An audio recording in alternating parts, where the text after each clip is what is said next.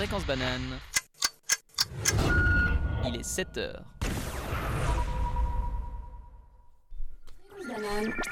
Les infos. Alain Berset en visite en Ukraine. Le conseiller fédéral suisse Alain Berset réaffirme la solidarité de la Suisse avec l'Ukraine. Celui-ci souligne le soutien suisse aux efforts ukrainiens pour exporter le blé malgré le blocus russe et appelle à ne pas oublier l'Ukraine malgré la crise mondiale. Manifestation contre les violences faites aux femmes. Des dizaines de milliers de personnes ont manifesté samedi dans plusieurs pays pour la journée internationale contre les violences faites aux femmes, avec un slogan Notre lutte est mondiale. Les manifestants réclamaient des changements de comportement et davantage de moyens et d'efficacité des différents États. Airbnb mise sur la Suisse. Airbnb renforce sa présence en Suisse avec une hausse du nombre d'hôtes entre 2021 et 2022. Actuellement, 25 000 hôtes proposent des hébergements sur la plateforme et malgré les restrictions croissantes, la plateforme attire de plus en plus. La météo.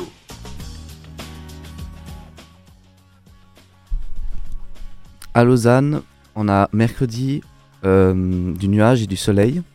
Ensuite, pour euh, jeudi, on aura de, beaucoup de pluie et puis aussi, ce sera la même chose pour vendredi. Et la température maximum ne dépassera pas les 5 degrés. Euh, partout en Suisse, on aura plutôt mercredi encore du nuage et du soleil, donc un peu partout. Par contre, on aura ce jeudi et vendredi un mélange de pluie et de neige. Et puis en général, en Suisse, on n'aura pas un dépassement dans la température maximum de 5 degrés.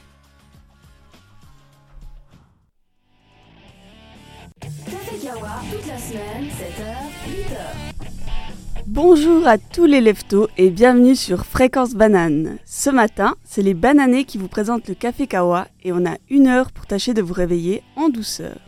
Je suis Margot et j'aurai le plaisir de vous accompagner durant cette émission. Avec moi, il y a tout d'abord Adèle. Bonjour. Il y a aussi Elissa. Bonjour Elissa. Salut. Yasmina. Bonjour. Et finalement, Flavia, notre super formatrice qui nous fait l'honneur de nous accompagner ce matin pour cette émission. Hello. Alors, comment vous allez tous ce matin? Pas trop dur le réveil? Dur. Moi, ça va. Euh, je suis venue un peu plus tard, j'ai dérogué à la règle. Mais euh, quand même dur, ouais. je pense que nos auditeurs euh, auront de la chance de nous avoir pour adoucir le réveil. Alors, bien sûr, on fait aussi un bonjour spécial à Mirko à la technique. Comment ça va ce matin, Mirko? Ça va, ça va. Merci. Alors, on espère que de votre côté aussi, votre journée commence bien. Et on se retrouve tout de suite pour les infos après Wake Me Up Before You Go Go de Wham.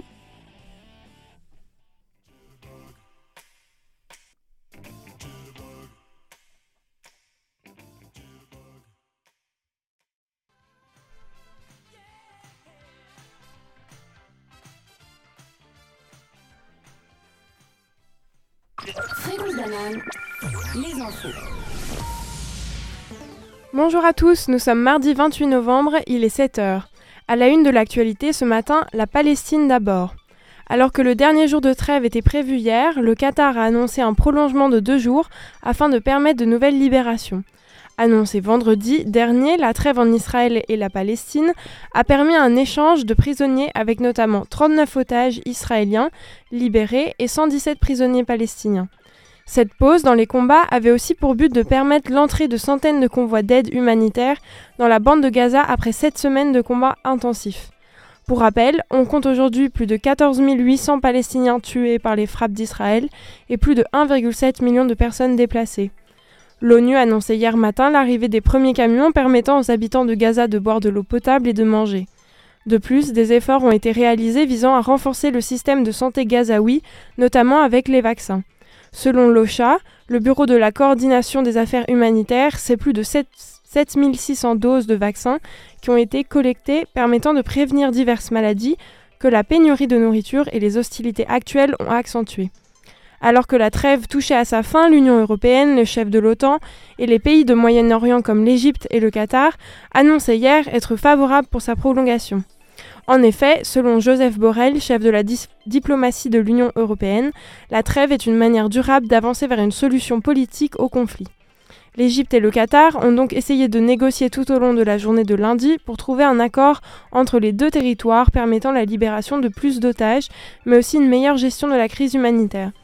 Ce n'est que vers 17h30 ce lundi que l'accord a été conclu, annoncé au monde par le porte-parole du ministre des Affaires étrangères du Qatar, ministre jouant un rôle de médiateur depuis le début des conflits. Alors que le Hamas a communiqué sur le sujet, Israël est restée silencieuse, indiquant plutôt la préparation d'une nouvelle liste d'otages à libérer pour maintenir une paix provisoire. Pour le chef de l'ONU, c'est une lueur d'espoir. Antonio Guterres a déclaré à la presse, je cite, J'espère que cela nous permettra d'accroître encore plus l'aide humanitaire aux habitants de Gaza qui souffrent tant.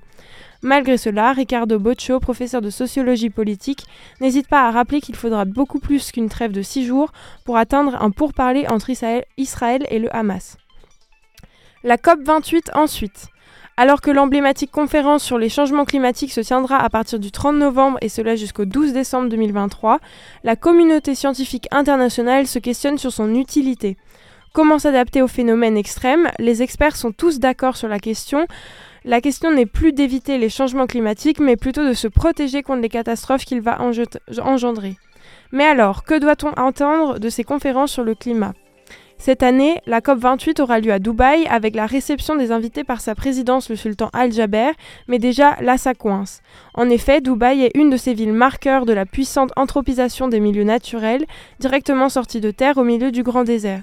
De plus, la richesse de la, de la région est basée sur l'exploitation des énergies fossiles telles que le pétrole, dont le sultan Al-Jaber lui-même a affaire, puisqu'il est dirigeant de la compagnie pétrolière nationale du pays. Enfin, malgré les, dernières COP, la barre symbolique de l'augmentation de la température moyenne de la Terre de 1,5 degré va être dépassée. Selon les multiples rapports scientifiques, la possibilité d'un tournant environnemental plus positif semble de plus en plus réduite. Malgré tout, certains scientifiques et politiques continuent de défendre cette assemblée. En effet, cela permet notamment d'avoir un langage fort et réaliste sur la fin des énergies fossiles, ainsi, chaque année, des alternatives sont étudiées et les mentalités de certains tendent à changer. D'autres n'attendent pas la COP28 pour se mobiliser. En effet, certaines villes l'ont bien comprise. Pour assurer la durabilité de la vie en ville, elles vont devoir se réinventer. Berlin, par exemple, teste depuis un moment le concept de la ville éponge en mettant en place des infrastructures de captation des eaux pluviales afin de réguler les inondations et de diminuer la vulnérabilité durant la période de sécheresse. Copenhague, de son côté, ne cesse d'innover pour proposer à ses habitants une ville zéro carbone. Malgré que les objectifs ne semblent jamais atteints, Copenhague a réussi à diminuer de 40% ses émissions de CO2 en 20 ans, en favorisant notamment la mobilité douce et les énergies renouvelables.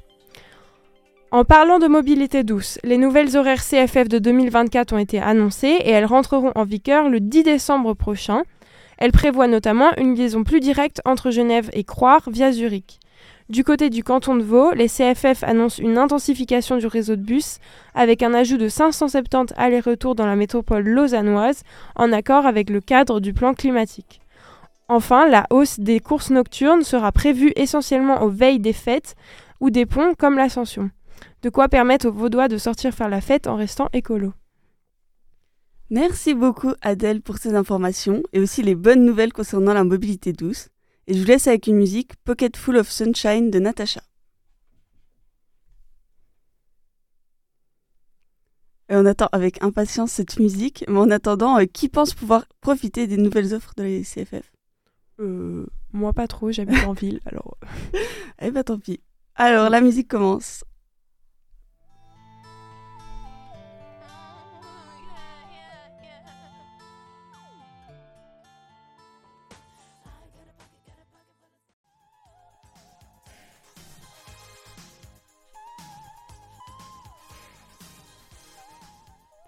C'était I Wanna Dance with Somebody de Whitney Houston et tout de suite je vous laisse avec Yasmina pour la revue de presse.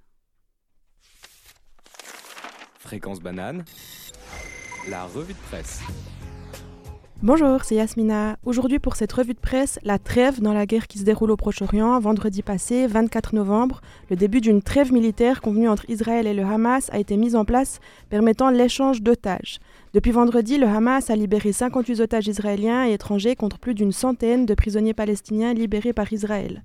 Quatre jours plus tard, des négociations étaient toujours en cours pour prolonger cette trêve qui était initialement prévue jusqu'à hier soir, peut-on lire dans Libération. Une trêve qui sera finalement prolongée de deux jours. Le quotidien rappelle que c'est un accord fragile qui a vacillé samedi, le Hamas ayant accusé Israël de ne pas respecter tous les termes de cet accord, notamment sur l'entrée de l'aide humanitaire sur le territoire palestinien et la liberté de circulation des Gazaouis vers le nord de la bande de Gaza. La libération d'otages du côté du Hamas a alors été suspendue pendant plusieurs heures. Une libération au compte-gouttes, comme l'a décrit Le Monde, qui évoque une guerre qui prend place sur le terrain psychologique avec des familles qui attendent impatiemment le retour de leurs proches. Dans The Guardian, c'est également les familles israéliennes et palestiniennes qui sont en titre, avec notamment la libération d'Emily Hand, une jeune israélo-irlandaise de 8 ans, qui avait d'abord été annoncée morte, puis finalement relâchée et rendue à son père samedi. Le journal britannique évoque également la libération d'Isra Jabis, une Palestinienne de 37 ans qui avait été condamnée à 11 ans de prison après l'explosion d'une bonbonne de gaz dans sa voiture, dans des circonstances plutôt floues. C'est aussi cette libération que reprend le Figaro, qui rappelle que le visage en partie brûlé de cet ex-détenu en avait fait un symbole des souffrances des prisonniers palestiniens. D'un point de vue politique, cette fois, le 24 heures se penche sur les questions stratégiques avec le chef de la diplomatie de l'Union européenne, Joseph Borrell, qui appelait une prolongation de la trêve et qui a insisté sur la nécessité de travailler sur une solution politique au conflit. Selon 24 heures toujours, cette trêve entre Israël et le Hamas est, je cite, un premier pas important qui doit être prolongé pour permettre d'œuvrer à une solution durable. Finalement, le temps pose une question, combien de morts faut-il encore? Et revient sur la fuite des Palestiniens et Palestiniennes vers le sud de Gaza, une fuite qui évoque des scènes d'exode selon Khaled Mansour, ancien porte-parole de l'ONU. Interrogé par le quotidien suisse, il s'inquiète de revoir des scènes déjà vues en Bosnie ou au Rwanda au début des années 90 et affirme que la communauté internationale a échoué à éviter cette répétition de l'horreur. Si les deux prochains jours permettront ainsi un répit à la population, les besoins sur place restent sans précédent et la situation inquiétante, s'accorde à dire la majorité des quotidiens suisses. Merci Yasmina pour toutes ces précisions et tout de suite Smooth Operator de Said.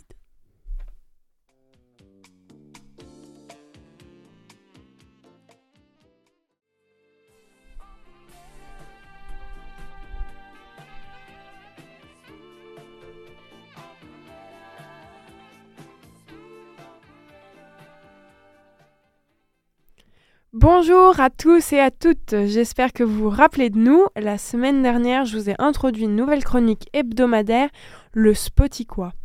Pour vous rappeler le principe, moi et mes collègues de la radio, on a décidé de vous présenter nos recommandations de groupes de musique préférés ou encore des podcasts.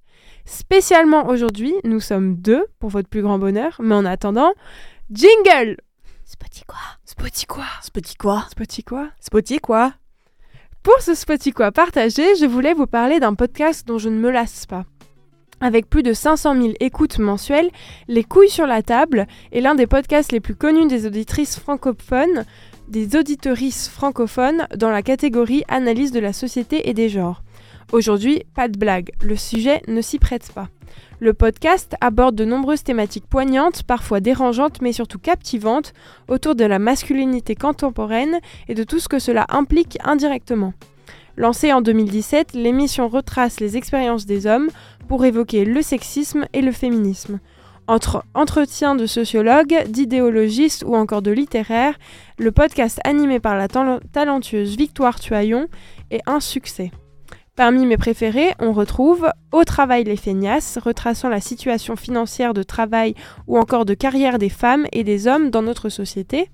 On y aborde les différentes discriminations, mais on y témoigne aussi de solutions et de discours qui donnent de l'espoir. Le Club des bons pères de famille est un autre podcast qui analyse la posture du père au sein de la famille et de la société. Femmes, vie, liberté, révolution en Iran, qui aborde cette fois l'actualité autour de la liberté de la femme au Moyen-Orient et de l'impact des doctrines religieuses et politiques sur son intégrité. Et enfin, le dernier que j'ai écouté, sorti le 9 novembre et qui m'a beaucoup bouleversé, Nous faire justice numéro 6 retrace avec Neige Chino, autrice du livre Triste Tigre, qui vient de sortir, sortir qui a à succès et dont je pense beaucoup d'entre vous ont entendu parler, qui parle d'inceste et de la question de violence sexuelle. Mais pourquoi ce podcast plutôt qu'un autre? C'est vrai qu'aujourd'hui, une multitude de médias portant sur les thèmes de genre, de discrimination ou de la sexualité, ainsi que la société, voient le jour. Mais les couilles sur la table, c'est un discours déconstruit plein de bienveillance qui apprend aux hommes et aux femmes et à tous ceux qui veulent s'instruire sur ces thématiques comment aborder les problèmes de société pour soi et entre eux. Il désamorce la violence et fait questionner les plus réticents aux questions de genre et de pouvoir en n'engageant jamais une prise de parti radicale ou accusatrice. La pédagogie est bonne et ça marche. Aujourd'hui, ce podcast est, utilisé dans divers cours de sciences sociales et humaines, permettant une vulgarisation de problèmes parfois complexes qui relèvent de l'intimité. C'est aussi un moyen de se distraire intelligemment dans les transports, pendant les pauses de midi, tout en, se détendant et en apprenant des trucs euh, assez intéressants. Ce podcast, enfin, vous donne des armes pour mieux appréhender les repas de famille pompeux, accompagnés de discours souvent radicaux des oncles et tantes éloignés. Bref, je suis sûre que vous voyez euh, de quoi je parle. Selon le journal Le Monde, les couilles sur la table est devenu, je cite, un rendez-vous où essentiellement des féministes mais aussi des anthropologues et des activistes parlent sans détour du rôle des hommes au quotidien. Bref, à écouter pour vous, mais aussi à faire écouter, écouter aux copains, aux papas, aux petits frères, sans oublier les mamans, aux copines et aux voisines.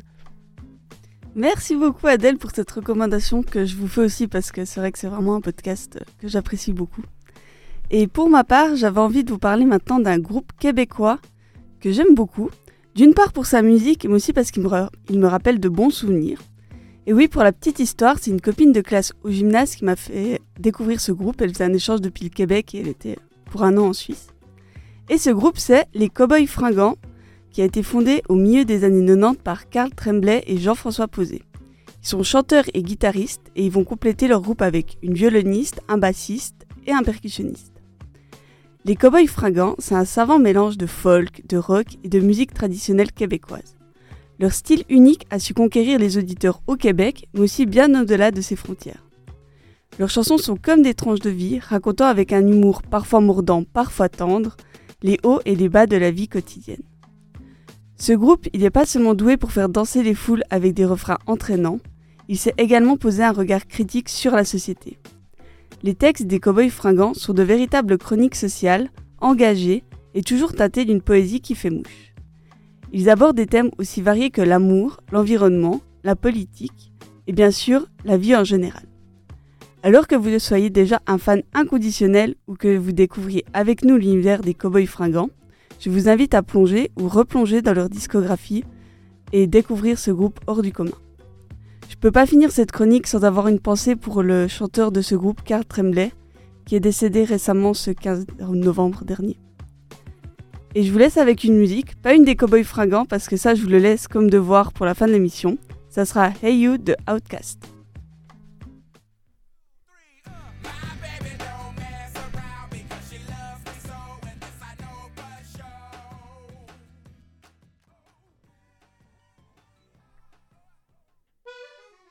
Mais qu'est-ce qui se passe en ville? L'agenda. L'agenda. L'agenda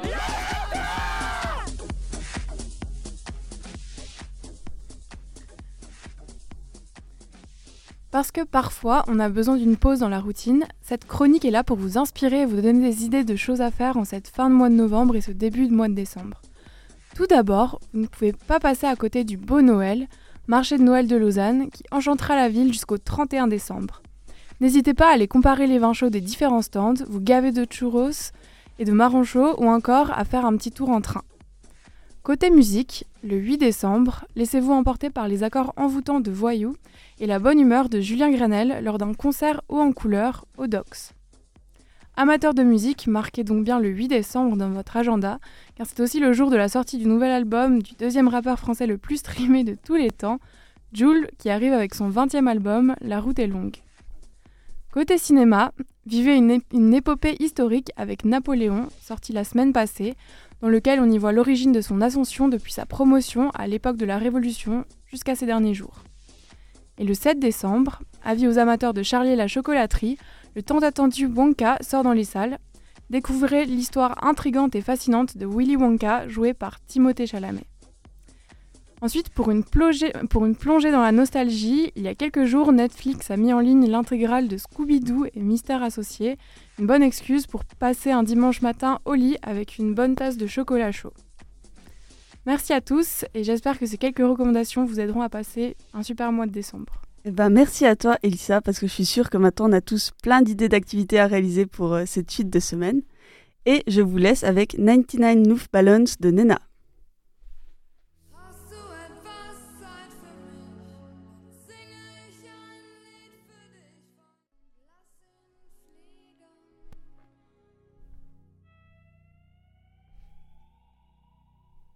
On va se retrouver tout de suite pour l'info campus avec Yasmina. Alors dis-nous qu'est-ce qui se passe cette semaine sur le campus? Alors, qu'est-ce qui nous attend cette semaine? On commence cet Actu Campus avec un événement qui a lieu tout prochainement puisqu'il est prévu ce soir à 18h. Il est question de la conférence intitulée Ralentir ou couler, économie politique de la sobriété, un événement pensé dans le cadre d'un programme lancé par le Centre de compétences en durabilité de l'UNIL, nommé Moins, c'est mieux. Cette conférence à laquelle il est encore possible de s'inscrire en ligne visera à présenter les enjeux de sobriété qui sont à présent nécessaires et discutera de comment les étendre comme principe d'organisation de nos sociétés. Ce sont un économiste, Timothée Paric, et une essayiste, Corinne Morel-Darleux, qui tenteront de répondre à cette question. La conférence est prévue à Amphimax 350 de 18h à 20h. Sur une note plus créative, mais toujours liée à ces enjeux environnementaux, le PFL a depuis quelques semaines mis en place une installation sur la place Ada Lovelace visant à sensibiliser les passants et passantes à l'impact environnemental des voyages en avion. L'installation appelée Travel Less Without Loss joue sur les dimensions physiques de certains chiffres relatifs à notre empreinte carbone en Suisse, avec des cubes représentant par exemple le volume moyen de CO2 émis annuellement par une personne en Suisse, ou encore le volume que l'on devrait limiter si l'on respectait les accords de Paris. Les voyages étant la première source d'émissions de CO2 de l'école polytechnique, de nouvelles directives de voyage ont été mises en place cette année et cette installation vise à rappeler le bien fondé de celle-ci. Ces cubes et les infographies qui y sont liées seront sur le campus jusqu'à la fin du semestre. La dernière actu à ne pas manquer, c'est un événement organisé par BDFIL, le festival de bande dessinée de Lausanne, en collaboration avec l'UNIL, qui propose une exposition intitulée Do you have a minute to talk about sciences? L'idée, plus que de parler une seule minute de science, c'est de proposer 25 planches de BD qui avaient déjà été présentées au moment du festival à la plateforme 10 à Lausanne au printemps dernier, à l'UNIL cette fois-ci, et plus précisément à Amphipole. Ces planches ont été créées par des artistes qui ont dû répondre à une question périlleuse.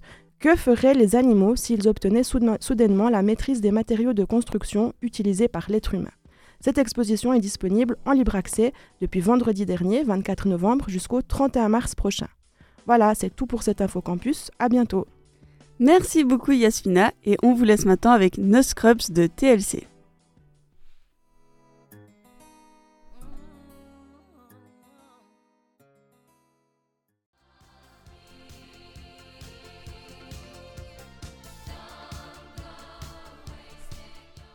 C'était Lay All You Love on Me de ABBA.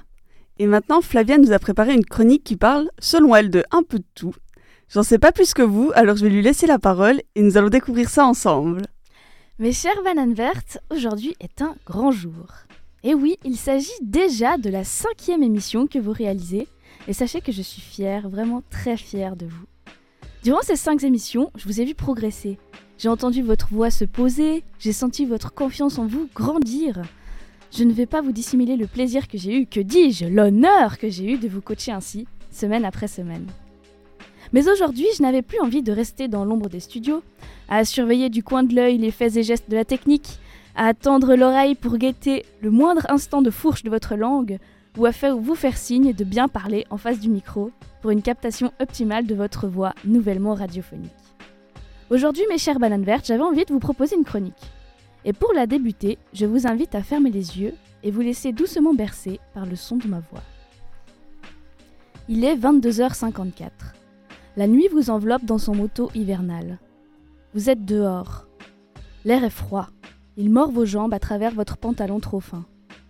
Emmitouflé dans votre anorak, vous baissez le menton et expirez fort dans votre écharpe pour que la chaleur de votre souffle réchauffe votre cou et votre visage. Claquant des pieds sur le sol givré, vous tentez de vous réchauffer du mieux que vous pouvez. Il est 22h55 et votre train a 50 minutes de retard. Ce sont 50 minutes de sommeil grignoté ou 50 minutes pour vous écrire cette chronique enchantée. Trêve de fraîcheur, remettez-vous seulement au chaud. Il est samedi soir et nous sommes au cinéma. Confortablement installé dans votre fauteuil rouge, vous regardez distraitement les bandes annonces des dernières nouveautés cinématographiques. Et soudain, la salle plonge dans le noir. Les voix des spectateurs se taisent en chœur. Hunger Games, la balade du serpent et de l'oiseau chanteur, va débuter. Je ne sais pas vous, mais moi, j'avais vraiment trop hâte de découvrir ce film. En effet, l'héroïne de la première saga, Katniss, a été mon exemple le plus ancré. Son amour inconditionnel pour sa petite sœur, son sens de la justice, sa loyauté envers ses convictions, ses connaissances de la forêt, son courage, Je pense qu'elle a su inspirer plus d'une adolescente. Bref, j'étais donc si heureuse de retrouver ce, samedi soir-là, non pas l'héroïne qui m'a tant fait rêver il y a de cela dix ans maintenant, mais une autre héroïne d'une autre époque, mais du même univers. En effet, ce nouveau volet des Hunger Games se passe 64 ans avant le premier film sorti. Il s'agit donc du déroulement de la dixième édition des Hunger Games, jeu créé suite à la guerre civile qui opposa les districts et le Capitole. Mais je ne vais ce matin pas vous en dire plus sur ce nouveau film. En effet, je crains de me faire quelques ennemis autour de cette table et dans l'audimat si je poursuivais sur cette lancée. Ce que je vais vous partager en revanche, c'est une réflexion que j'ai pu me faire en sortant de la salle de projection qui est la suivante. C'est fou comme nous avons besoin d'art et d'histoire dans nos vies, et c'est fou comme cela m'avait vraiment manqué. Les histoires permettent de donner du sens, et je puis entendre il y a quelques semaines lors d'un cours. Et c'est vrai. Lors de nos discussions, nous racontons les histoires qui nous sont arrivées. Lors d'une argumentation, nous racontons des histoires pour exemplifier. Pour expliquer les choses à un enfant, nous lui racontons une histoire. Les histoires, ça nous fait voyager, ça nous extirpe de notre réalité, nous fait oublier notre histoire à nous, pour finalement peut-être nous enjoindre à prendre du recul sur cette dernière. Merci au 7e art de me remettre ainsi à ma place, de m'offrir non pas une échappatoire aux problèmes, mais une mise en perspective des situations. Merci au 7e art de nous inspirer, de nous faire rêver, de nous faire vivre. Cette chronique qui se cherchait un peu au début pour finalement se transformer en une ode au cinéma se conclut ainsi. Vive le cinéma et la poésie, qui nous font voir, si ce n'est la beauté du monde, la beauté de l'humanité, qui pourtant parfois de sa présence nous fait douter. Merci beaucoup Flavia pour cette très belle chronique pleine de poésie. Et ça va être une tâche pas très facile pour moi de lancer une conversation après cette chronique, mais du coup, la question qui me taraude un peu, c'est vous, quelles sont les œuvres qui vous ont comme ça euh, transcendé, qui vous ont fait rêver, qui vous ont redonné espoir? Qu'il y en a une qui vous vient en tête? Alors, moi, il y en a plusieurs, mais c'est du même style. Et d'ailleurs, c'est sorti il y a pas longtemps, puis j'avais, je crois, fait une chronique dessus. C'est Miyazaki. C'est la base, euh, vraiment, quand on soit petit, grand, enfin, je trouve que c'est la base et j'adore. Et ça me procure à chaque fois des émotions incroyables. Euh, voilà. Chose que d'autres euh, cinémas ne font pas. Oui, non, c'est vrai que Miyazaki, c'est vraiment aussi euh, plein de poésie plein de tout ça. Moi, ce serait pas du cinéma, mais le livre qui me transporte toujours et qui me fait rêver, ce sera toujours Le Petit Prince, je crois. C'est vraiment, chaque fois que je le relis, j'en fais une lecture différente et ça me fait penser à des nouvelles choses. En plus, c'est super philosophique. euh. Enfin, ouais, plus on grandit, plus on accompagne l'histoire et plus on comprend des nouveaux aspects et tout. Ouais, La fin, elle prend un sens tellement différent quand on le lit maintenant que Uh-huh. à je vois 10 ce ans. que tu veux dire. ouais. Bon, moi, je suis hyper fan de cinéma, je l'avais déjà dit euh, au moment de ma dernière chronique. Et euh, du coup, moi, j'ai plein de films qui me viennent en tête. J'adore lire aussi, donc aussi des livres, mais je suis d'accord avec Flavia. Le fait de vraiment s'immerger dans une salle et d'être transporté dans l'histoire, je trouve que c'est c'est génial. Donc j'adore. Et si je devais donner un film, mon film préféré, c'est Little Miss Sunshine. Je sais pas si vous l'avez déjà vu. Incroyable. Incroyable, ouais. Et en fait, j'ai l'impression qu'il se passe pas tant de choses, mais c'est tellement doux. C'est vraiment un film qui raconte la vie et je trouve que c'est magnifique.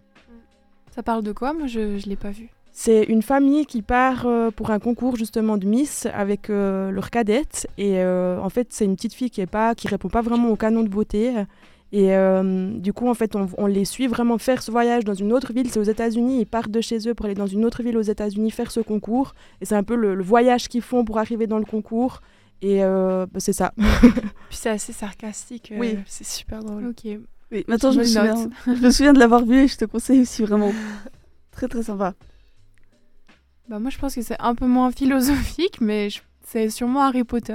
Enfin, c'est quelque chose qui, me- enfin c'est des films, les livres aussi, mais les films encore plus, ça, ça me replonge vraiment dans mon enfance. Et euh, bah, c'est quelque chose que qu'on regardait chaque année en famille, et puis ça rassemble beaucoup de gens. C'est ouais. Je ne peux que, ça. que être heureuse de terminer ce Café Kawa sur une recommandation de Harry Potter qui doit être mon livre préféré. Et du coup, on arrive déjà à la fin de ce Café Kawa. On espère que vous avez passé un bon moment avec nous.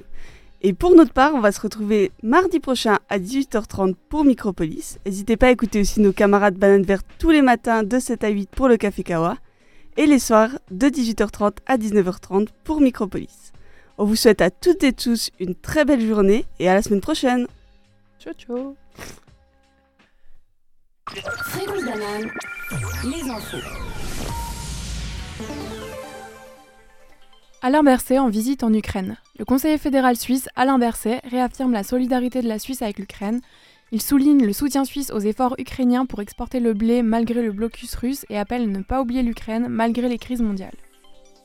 Manif contre les violences faites aux femmes. Des dizaines de milliers de personnes ont manifesté samedi dans plusieurs pays pour la journée internationale contre les violences faites aux femmes avec un slogan Notre lutte est mondiale.